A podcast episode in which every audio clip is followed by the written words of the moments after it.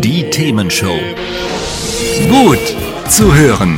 Gegen Langeweile. Herzlich willkommen beim Themenshow Podcast. Habt ihr uns schon abonniert? Wenn nicht, wird's Zeit. Ihr findet unseren Podcast auf podcast.themen-show.de. Und jetzt viel Spaß mit unserem heutigen Thema, das direkt aus unserer Radioshow stammt. Hier ist die Themenshow mit Christoph Rote, heute von der Social Media Week 2020 in Hamburg, die ja stattfand letzte Woche. Und ich habe jetzt ein paar Kollegen bei mir, die hier ein Panel gemacht haben. Und zwar haben wir Marc Olaf Winter. Guten Tag. Hi, guten Marc, Tag. Von wo kommst du?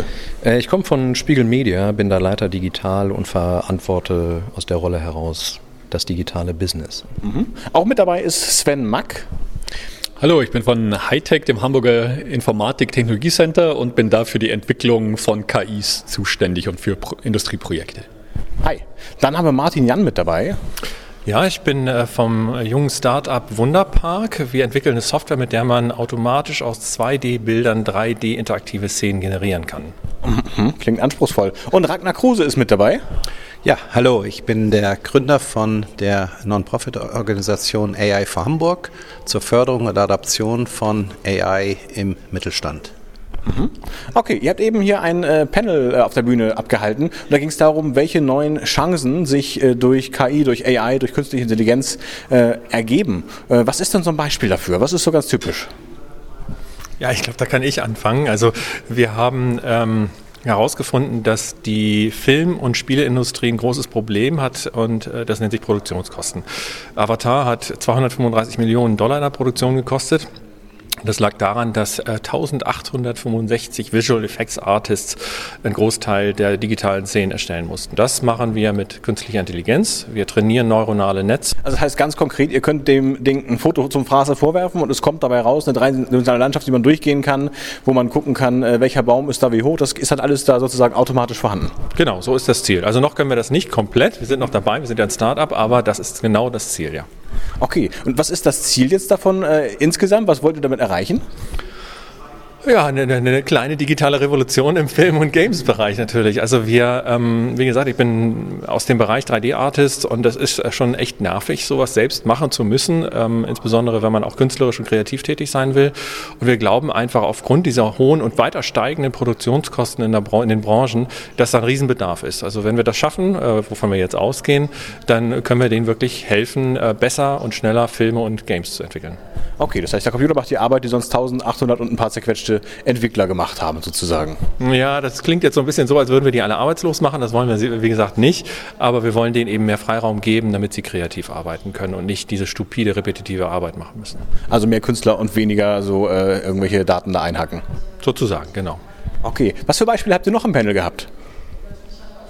Ja, genau, vielleicht kann ich mal. Also wir haben uns äh, aus einer Problemstellung angenähert, weil wir die Herausforderung hatten, dass über den, den programmatischen Einkaufskanal von Werbung äh, immer mehr Fake-Ads, so fraudulente Ads, wie man so schön sagt, ihren Weg auf die Seite gefunden haben. Also bei Spiegel jetzt? Ja, genau, bei, bei Spiegel.de insbesondere, mhm. wo man sich natürlich vorstellen kann, dass es eine hohe Sensibilität hat und wir die Herausforderung haben, dass wir ähm, selber als Marke und als Umfeld eben mit diesen Werbungstreibenden in Verbindung gebracht werden und eben auch entsprechend Markenschaden entstehen kann.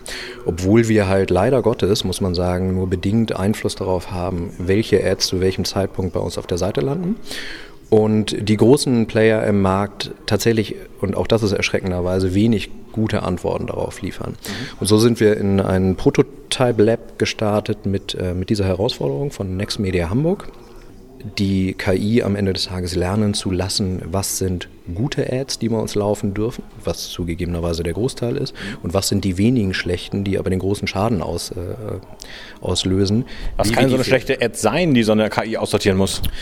Ja, also den, den Case, den ich mitgebracht habe, da geht es um ein, ein Werbemittel, was vielleicht auch viele Hörer im Zweifel kennen, äh, mit äh, Boris Becker oder anderen Prominenten. Gottschalk mhm. ist, ist auch so einer, der gern genommen ist, ähm, wo suggeriert wird, dass eine Tragödie irgendwo im Land passiert ist. Ähm, also die, diese diese Eilmeldung schockt ganz Deutschland und äh, viele Nutzer klicken da drauf und in 90 Prozent der Fälle landet man äh, sogar auf einem ganz normalen Artikel, der irgendwas mit Boris Becker im weitesten Sinne zu tun hat.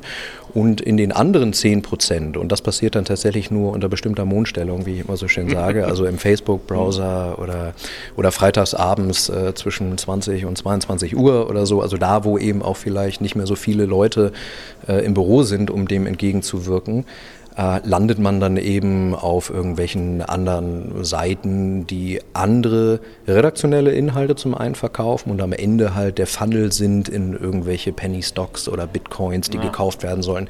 Also in dem Fall steht in der Regel halt häufig schon noch ein Business Case auf der Gegenseite, der halt einfach Nutzer in die Irre führt und letztlich halt in eine Form von Business. Okay, und da reagiert dann eure KI und blockt das dann ab, hoffentlich bald. Ja, genau. Hoffentlich bald. Also es ist tatsächlich ein Prototyp, der, der jetzt noch nicht äh, skalieren würde, aber die Idee ist, dass es eine gesunde Vorsortierung sozusagen gibt und dann das menschliche Auge nochmal rüberfliegt, um, damit wir der Geschichte zumindest schneller Herr werden. Weil auch das muss man dazu sagen. Ähm, erstmal muss das Kind leider in den Brunnen fallen. Also wir können erst detekten, wenn es auch schon Auslieferungen gab. Aber Geschwindigkeit ist da natürlich ein wesentlicher Faktor, um einfach schnell reagieren zu können und die Dinger von der Seite zu kriegen. Und der andere Punkt ist, dass wir natürlich nicht alleine mit dem Thema sind, weil das ist kein spiegelspezifisches Thema, sondern es gilt eben für viele andere Medienhäuser auch und am Ende des Tages sogar für alle Webseitenbetreiber, die in irgendeiner Weise über den programmatischen Kanal Werbung auf ihren Seiten zulassen, ähm, dass wir da so ein bisschen mehr Zusammenschluss hinbekommen, um das Thema einfach zum einen besser an solche Player wie Google gemeinschaftlich ranzutragen, zum anderen aber natürlich, um gemeinsam im Zweifel auf Basis von KI bessere Lösungen zu bauen. Mhm. Zwei praktische Beispiele also für künstliche Intelligenz. Was denkt ihr, wo geht es in der Zukunft hin mit künstlicher Intelligenz? Wie geht es da weiter? Also ich, ich denke, dass wir immer mehr Lösungen ähm, für kleine Probleme sehen können. Also das, das äh, was, was mir aufgefallen ist, Photoshop zum Beispiel hat äh, mittlerweile zwei Features, die äh, künstliche Intelligenz nutzen. Ähm, das Hochskalieren von Bildern zum Beispiel, Detail Enhancer, das wissen viele gar nicht, oder auch die Objektauswahl. Das sind so kleine Beispiele und ich glaube, dass es immer mehr solcher kleinen Problemlösungen mit KI geben wird, bis das ähm, dann zu einer großen oder größeren Lösung zusammenwächst. Okay, und äh, diese Non-Profit-Organisation, die du, Ragnar, ins Leben gerufen hast oder wo du mit dabei bist, ähm, was macht die genau mit der künstlichen Intelligenz? Hm.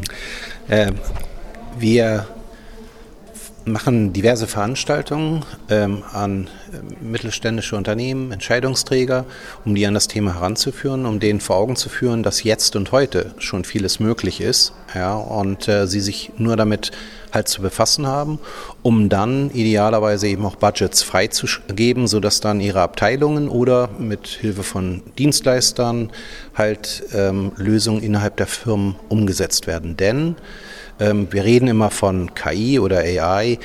Im großen Teil geht es wirklich um Machine Learning.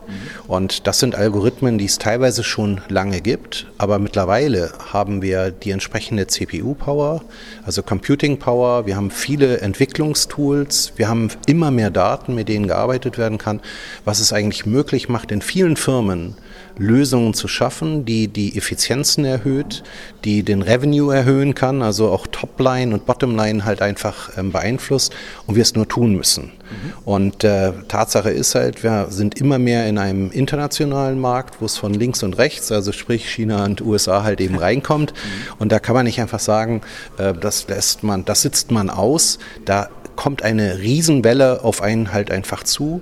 Immer mehr Firmen und vor allen Dingen aus den Ländern erstmal, wo diese Technologien ähm, fundamental auch unterstützt werden und reingebracht werden, kommen einfach in den Markt und man wird nur mithalten können, wenn man auch solche Technologien halt selber ähm, implementiert. Okay, das heißt, da geht es darum, auch das Ganze bekannter zu machen und auch gerade in die mittelständischen Unternehmen zu bringen, die es noch nicht so selbst stemmen können, Stand heute. Genau, genau. Und wir haben schon eigentlich ein tolles Ökosystem hier in Deutschland, von dem viele gar nichts wissen.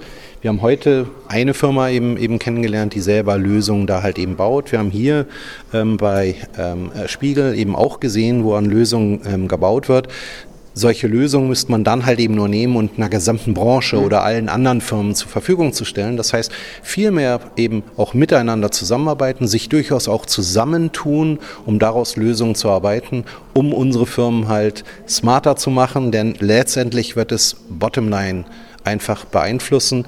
Ich bin ein, toll, ein Fan von gutem Journalismus und speziell also in, in, der, in der Medienbranche ist es wichtig, dass wir daher solche Technologien auch nutzen, um auch sicherzustellen, dass eben solche Unternehmen auch in der Zukunft halt Bestand haben werden. Das klingt auf jeden Fall gut. Ähm, jetzt sagst du, es ist Non-Profit, das Ganze. Trotzdem muss ja irgendwo Geld herkommen. Wer hat euch denn gegründet? Wer unterstützt euch? Wir. das heißt, derzeit ist es so, dass wir es ähm, privat fanden, aber es ist so, dass wir jetzt anfangen, Sponsoren halt eben auch einzuwerben. Mhm. Es ist auch so, dass wir Workshops anbieten werden, die ähm, wir einen Tagessatz von, von 450 äh, oder 500 Euro nehmen, über das das mehr und mehr finanziert wird. Das heißt, wir bauen jetzt ein Team auf. Wir sind im Augenblick sieben Leute. Das soll auf 10 bis 15 halt ähm, gesteigert werden. Ja, und äh, denken, dass wir da vernünftig ähm, halt herangehen, sodass es sich auch nachhaltig dann über die nächsten Jahre auch selbst finanzieren wird. Das klingt gut. Dann sage ich vielen Dank für den kurzen Eindruck vom Panel. Wer mehr sehen will, der findet auf themen-show.de auch den ganzen Vortrag immer verlinkt. Der ist nämlich dann den nächsten Tagen auch auf YouTube drauf. Vielen Dank. Hat's euch gefallen? Sagt's weiter. Habt ihr Feedback? Sagt es uns. Studio at themen-show.de oder per WhatsApp 040 52 11 01 52. Mehr Podcasts von uns gibt's unter podcast.themen-show.de. Themenshow.